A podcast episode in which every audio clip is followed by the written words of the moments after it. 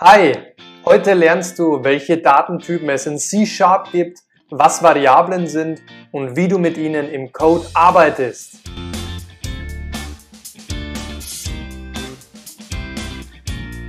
Was ist denn überhaupt eine Variable? Eine Variable kannst du dir anschaulich als einen Behälter vorstellen, also einen Container, in dem du bestimmte Werte aufbewahren kannst. Du kannst im Verlauf eines Programms auf diese Variablen oder genauer gesagt auf den Wert ihres Inhaltes zugreifen oder ihnen einen komplett neuen Wert zuweisen. Beim Erstellen einer Variable geben wir immer zuallererst den sogenannten Datentyp an. Nach dem Datentyp folgt dann die, der Name deiner Variable. Erst im Anschluss wird ein Wert zugewiesen und dieser Wert wird dann in deiner Variable gespeichert. Ein Beispiel wäre die folgende Variable namens Vorname.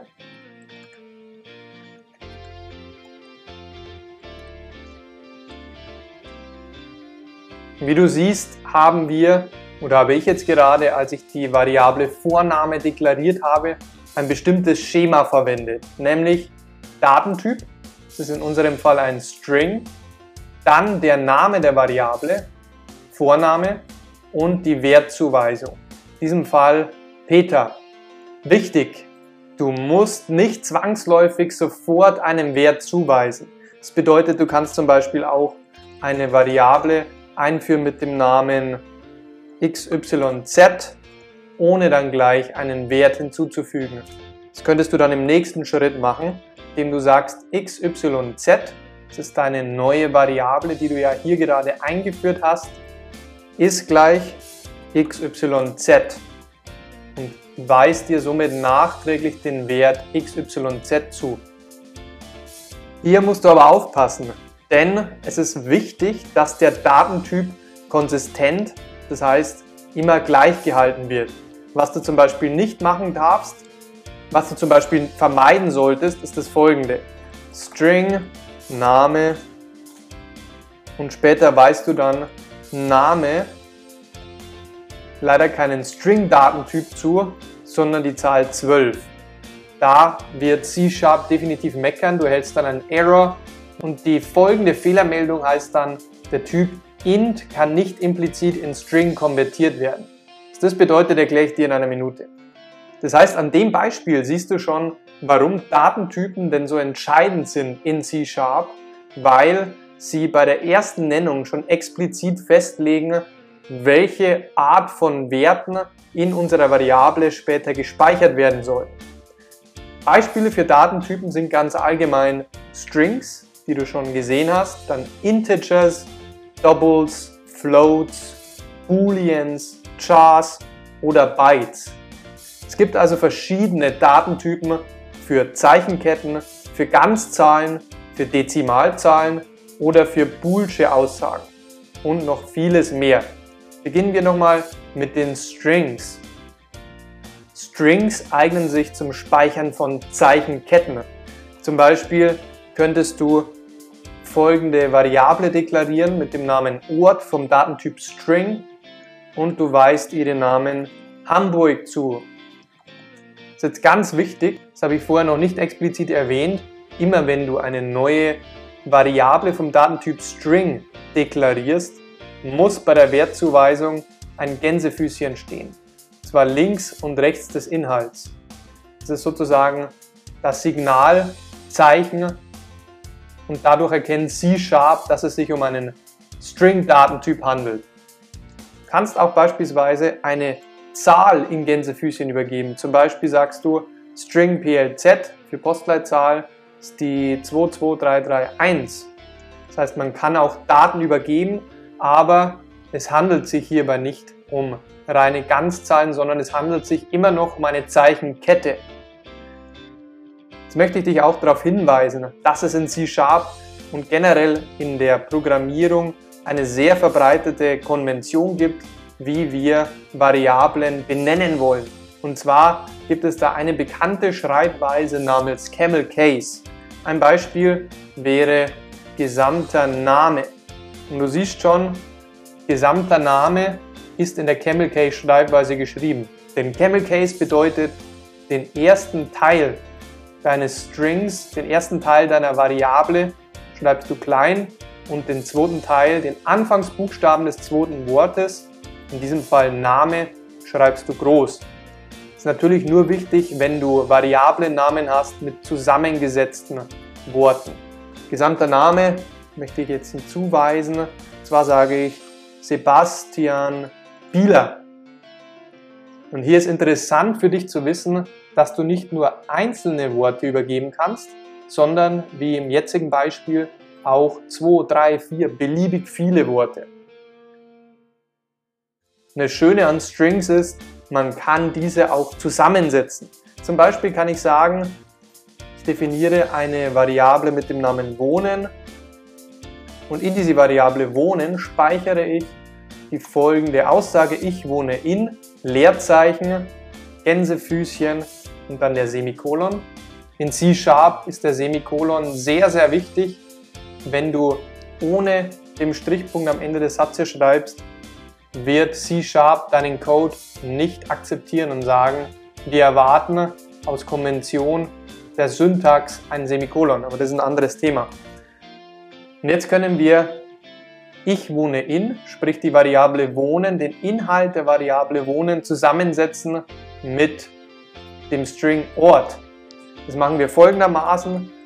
Wir schreiben in die Konsole mit der Aufforderung console.writeLine und hier übergibst du beispielsweise direkt in den Gänsefüßchen deine Nachricht oder aber, und da wir schon die Variable wohnen definiert haben, können wir diese auch direkt übergeben. Und zwar sieht es dann folgendermaßen aus. Ich schreibe in die runden Klammern Wohnen plus. Das bedeutet, wir setzen unsere Nachricht aus mehreren verschiedenen Teilen zusammen. Wohnen plus Ort. Natürlich den Strichpunkt nicht vergessen. Und was wir jetzt hier als Ausgabe natürlich erhalten werden, ist das folgende auf der Konsole. Hello World war dieser erste Befehl. Und danach, ich wohne in Hamburg. Sehr gut. Machen wir weiter mit den sogenannten Integers.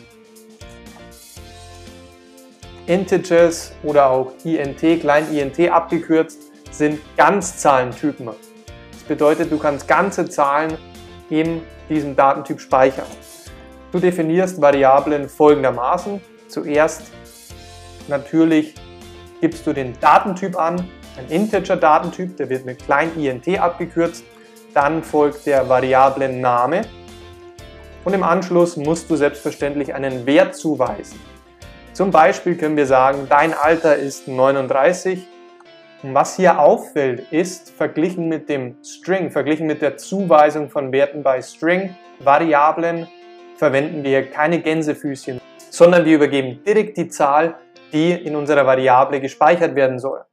Falls du dich fragst, warum denn unser Variablenname, unsere Variable dein Alter jetzt grün unterringelt ist bei mir, der Grund liegt darin, dass wir die Variable zwar zugewiesen haben, wir haben sie deklariert, sie hat einen Wert mit 39, aber wir haben sie im Code noch nicht verwendet.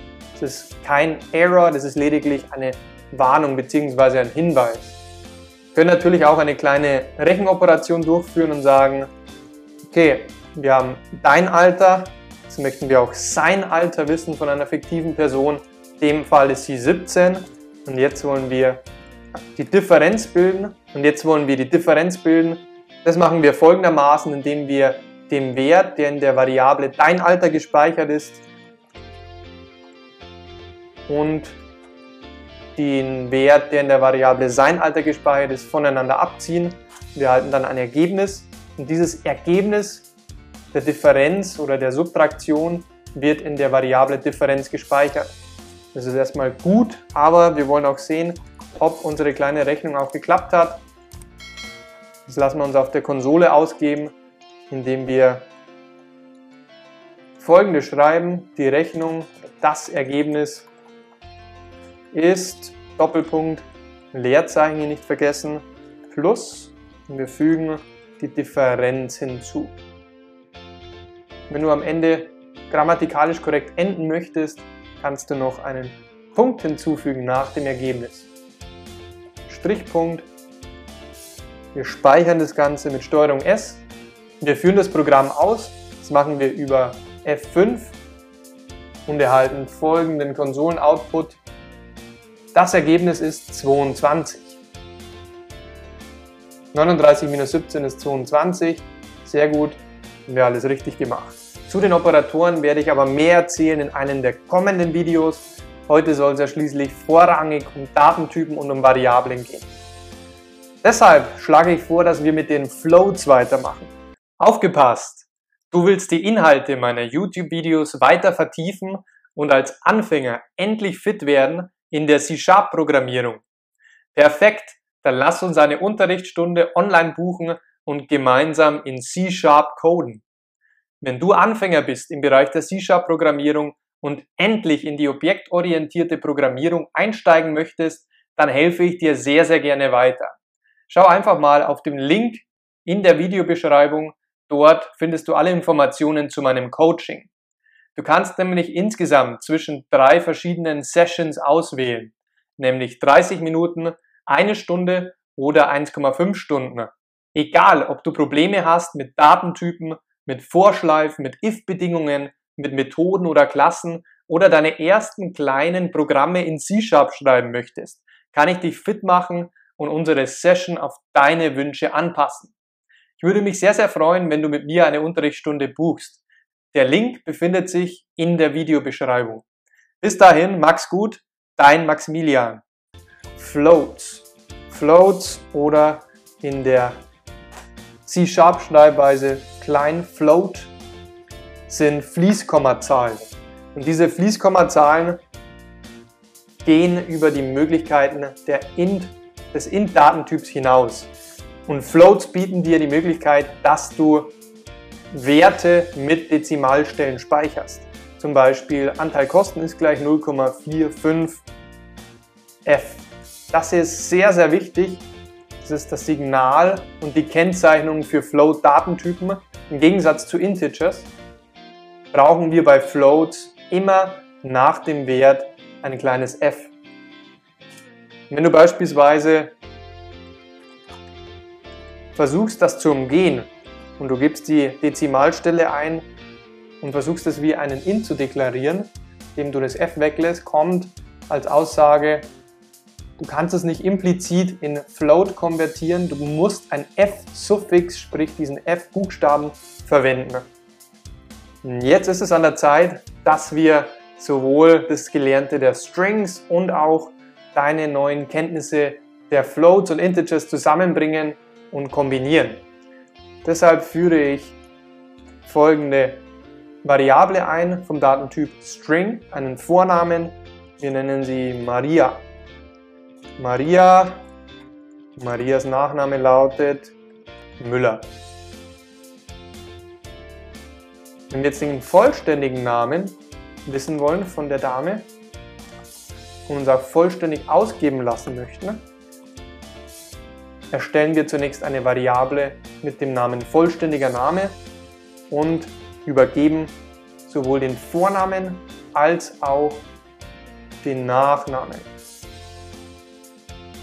Und dass wir später auch ein Leerzeichen zwischen Vor- und Nachname haben, wissen wir hier noch eine Leerzeichen, ein Leerzeichen übergeben.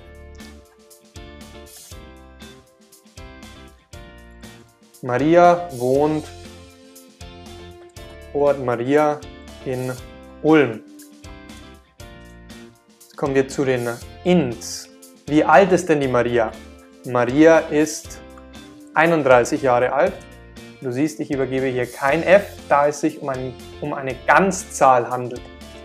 Die Postleitzahl, Postleitzahl von Ulm ist die 89073. Und um auch noch einen Float-Datentyp mit in unser Beispiel zu packen, kreieren wir jetzt eine neue Variable mit dem Namen Größe Martha,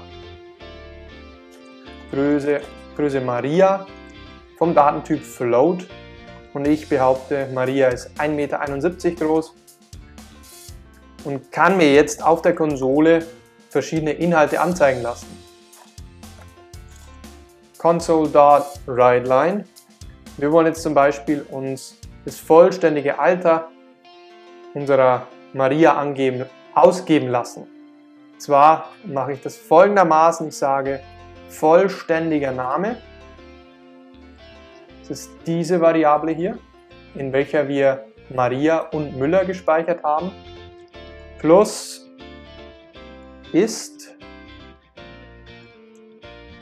plus Alter von Maria, wie viele Jahre ist sie denn alt, plus, du hast es wahrscheinlich erraten, Jahre alt. Genau. Schauen wir uns das Ganze mal an auf der Konsole. Maria Müller ist 31 Jahre alt. Korrekt. Natürlich können wir uns auch noch Informationen über, ihre, über ihren Ort und über ihre Postleitzahl ausgeben lassen. Das Ganze würde dann folgendermaßen funktionieren. console.writeLine Vorname, diesmal will ich nur Maria als Ausgabe sie lebt in plus Postleitzahl von Ulm, die wir ja als Integer-Datentyp in der Variable plz umgespeichert haben, plus Leerzeichen plus Ort Maria. Am Ende möchte ich noch einen Punkt. Und als letztes Beispiel dieser Ausgabe console.writeLine wie groß ist denn die Frau Müller? Frau, jetzt müssen wir natürlich den Platzhalter übergeben und der Wert, der Name von Frau Müller, der Nachname ist in der Variable Nachname gespeichert, plus ist plus Größe Maria plus Natürlich brauchen wir jetzt auch noch eine Größenangabe, Meter groß. Jetzt lassen wir uns die beiden Aussagen ausgeben und sehe da, Maria lebt in 89073 Ulm und Frau Müller ist 1,71 Meter groß. Sehr gut. Diese Ausgaben und die Kombination aus Strings und Integers hast du jetzt sicherlich verstanden. Den letzten Datentyp, den ich gemeinsam mit dir anschauen möchte, ist der sogenannte Boolean. Und in C-Sharp wird der mit Bool abgekürzt und angezeigt. Und der Boolean ist dafür zuständig, entweder wahr oder falsch zu speichern. Das heißt, er ist nur binär. 0 oder 1, true oder false. Als Beispiel könnten wir sagen, wir haben einen Sensor, Wert, sagen wir der Sensor 1, hat aktuell den Messwert 32. Und wir definieren einen Bool, eine Bool-Variable mit dem Namen Maschine beendet. Ist die Maschine beendet oder befindet sie sich noch im Betrieb? Wenn wir einen Bool definieren, müssen wir als Wert, wie ich eben erwähnt habe, entweder false oder true zuweisen. Das heißt, in dem Fall läuft die Maschine noch und ist noch nicht beendet können wir sagen, unser Sensorwert, der vorher 32 war, ändert sich und ist plötzlich, sagen wir, 10.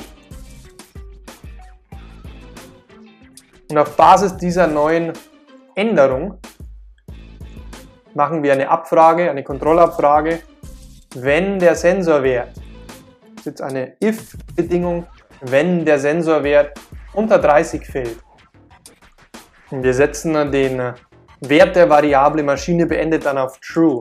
Sprich, der ändert sich, sobald der Sensorwert auf unter 30 fällt. Aktuell ist der Wert auf 10. Das heißt, wir erwarten hier, dass die Maschine auch tatsächlich beendet ist. Sehr gut.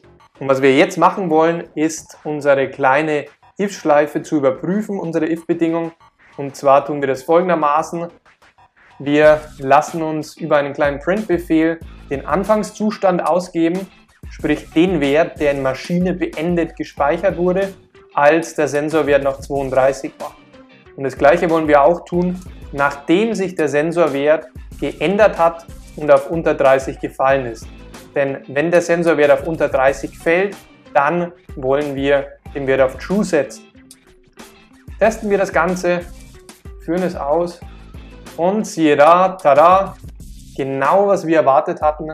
Wir haben bei der ersten Abfrage, das ist diese hier, einen False-Wert erhalten und bei der zweiten Abfrage einen True-Wert. Herzlichen Glückwunsch! Du hast mein Tutorial zu den C-Sharp-Variablen und zu Datentypen bis zum Ende durchgearbeitet. Ich hoffe, dir hat das Video gefallen und du hast einen Mehrwert daraus ziehen können. Jetzt kannst du problemlos Variablen, Integers, Floats, Strings und auch Booleans zuweisen. Viel Spaß beim Programmieren in C-Sharp. Gratulation, dein Maximilian.